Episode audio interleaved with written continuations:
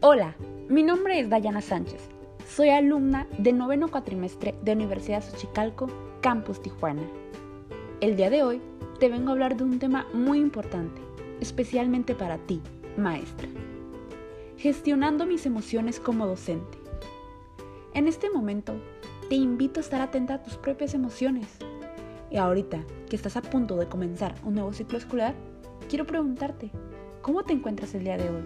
¿Cómo te sientes? Solo identifica cómo te sientes. Ubica esa emoción en alguna parte de tu cuerpo.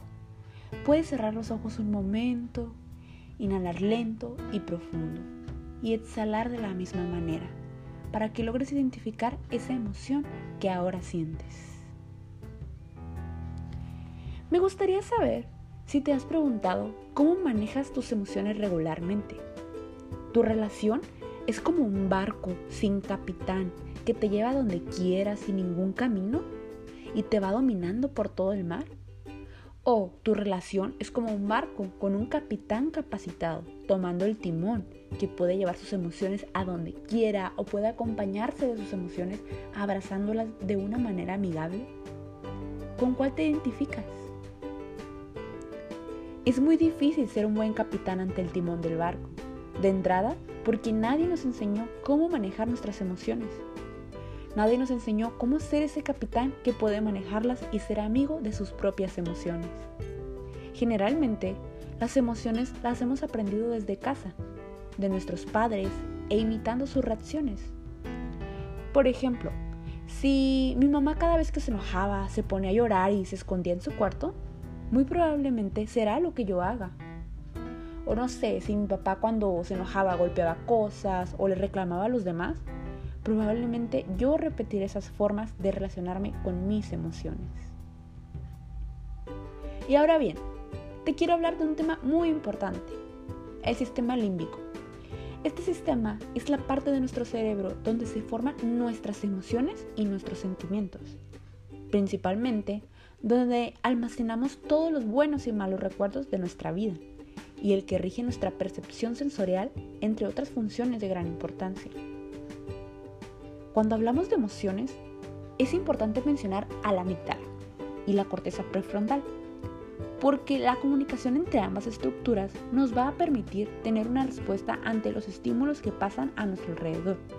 Por ejemplo, cuando sentimos miedo y no hay una buena conexión en esas estructuras, la respuesta que vamos a tener va a ser una respuesta negativa, que nos va a llevar a sentir emociones como nerviosismo, miedo, ira, lo cual nos puede llevar a una situación en donde se comprometa y pueda salir afectada nuestra salud mental.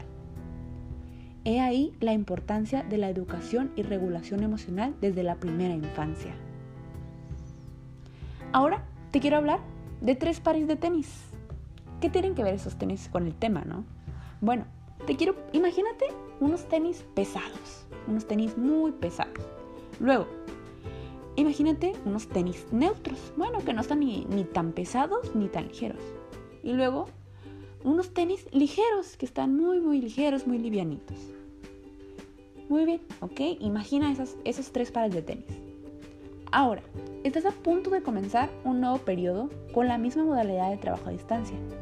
Pero antes me gustaría saber, ¿qué tenis te pusiste en este periodo con la modalidad de trabajo a distancia? los ligeros, los neutros o los pesados. Recuerda que si no cuido mis pensamientos, puedo yo mismo sabotearme la vida.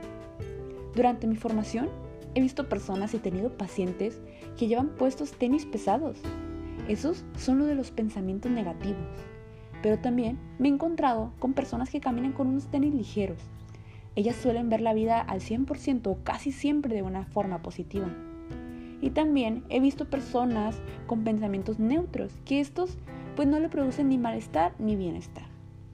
Recuerda, según los tenis que te pongas es como vas a caminar por la vida.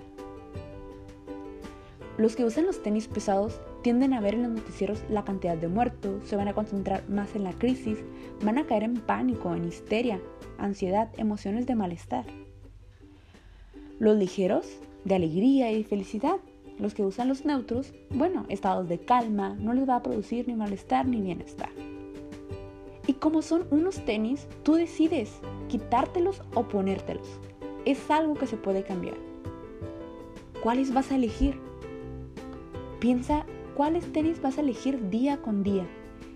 Piensa en cuáles tenis traes puestos en este momento y cómo te hacen sentir esos tenis.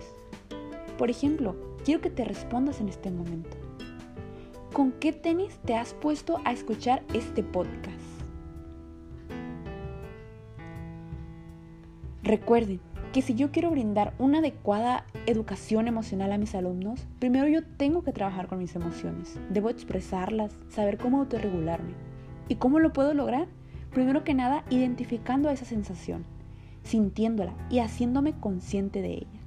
Después la puedo externar, escribiendo lo que siento, puedo hacer un listado de las emociones que no me agradan y escribir a un lado de cada una qué es lo que necesito para transformarla en una que sí me agrade e intentar cubrir cada una de esas necesidades identificadas, fijando, fijándome objetivos alcanzables a corto plazo. Otros recursos pueden ser escuchar música, meditar o realizar alguna actividad de tu agrado. Para finalizar, te invito a que te hagas un escaneo corporal, dándote el permiso de sentir, identificando la o las emociones que sientes viviéndolas siempre situadas en el aquí y en el ahora. Y con ello poder tomar conciencia de qué tenis llevas puestos y decidir si son los que quieres portar o los quieres cambiar por otros con los que te sientas mejor. Te dejo una frase. No podríamos vivir sin las emociones. La cuestión es cómo vivir con ellas. Paul Ekman. Muchas gracias.